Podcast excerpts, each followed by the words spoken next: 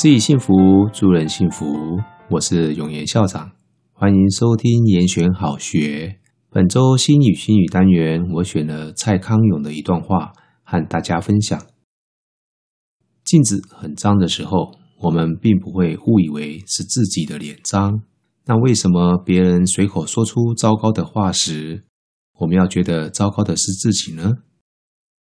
随着网络与社群媒体的发达，一些键盘魔人的言语，让很多人受到了伤害。有些人活在从别人的期待中来塑造自己，仿佛无形中有一把尺对你指指点点。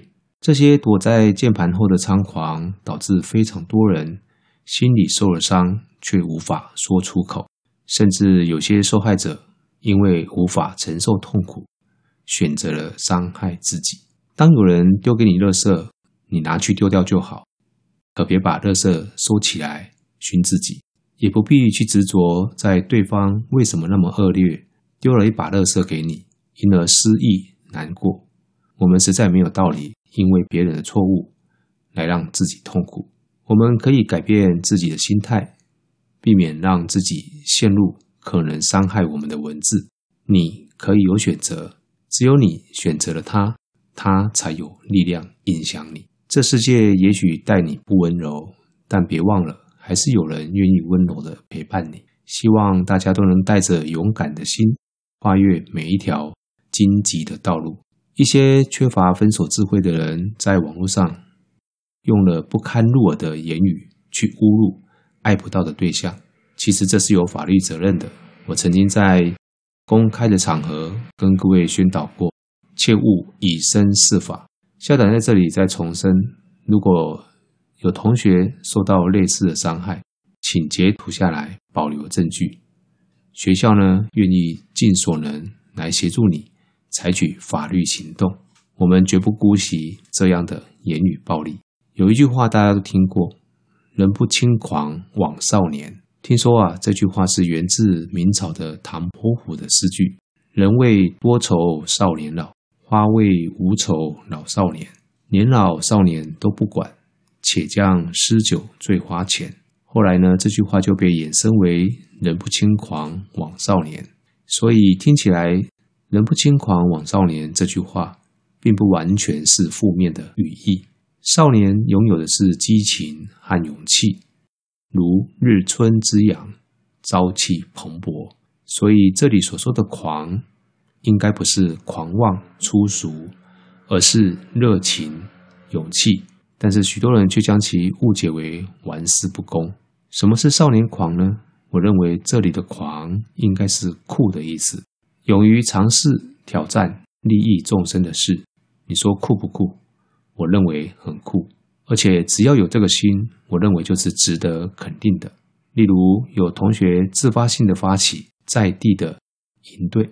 只为了推广自己内心的理念，不管他最后的执行成果如何，我认为都应该引以为荣。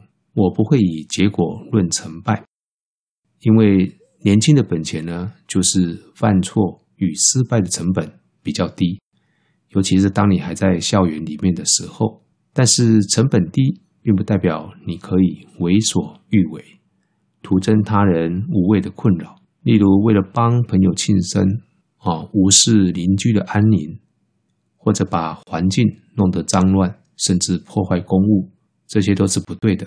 轻狂也不是摆酷，看到长辈目中无人，你年轻又有才，很好。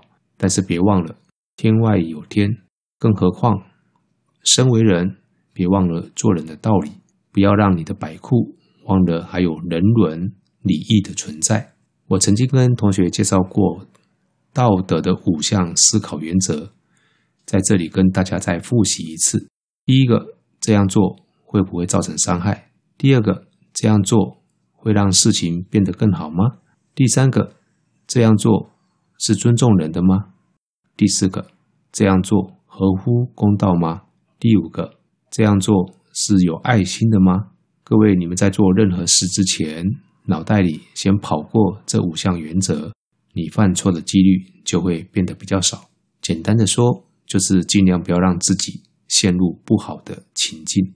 要是不小心真的面临了可能发生冲突的情境，你在开口之前，请记得校长介绍过的非暴力沟通的四个关键环节：观察、感受、期望、请求。啊，不要让暴力言语从我们的嘴巴脱口而出，这样不仅仅是伤人，同时也不利己。回到我们今天分享的那段话：镜子很脏的时候，我们通常不会误以为是自己的脸脏。那万一啊，如果真的是脸脏的话，怎么办？其实更简单啊，就是脏了就擦干净就好了。我曾经跟同学说过。当我们万一不小心做错事的时候，或者是说错话的时候，其实你忏悔就可以了。圣严法师曾经说过，做错事需要的是忏悔，而不是懊悔。懊悔呢，是将懊恼积压在心中，但是却不去面对，不去处理，日积月累的结果，就像水沟里的污泥，常年积淤不去清除，时间一久了。自然发臭，这种不断犯错却又不断懊恼的愧疚感，会让你的心绪不得安宁。犯了错，需要的是忏悔，是反省，反省自己犯下的过失，面对它，承担起过失的责任，并且从此改正错误，决心不再犯过。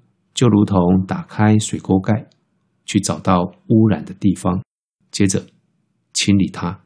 当你清除了淤泥的水道，自然清净畅通，不会阻塞，也不会发臭。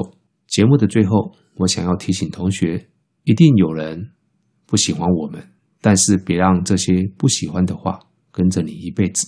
对于别人的批评，我们反省反思，但是别让这些话困住你，让你的人生因此却步不前。今天的心语心语。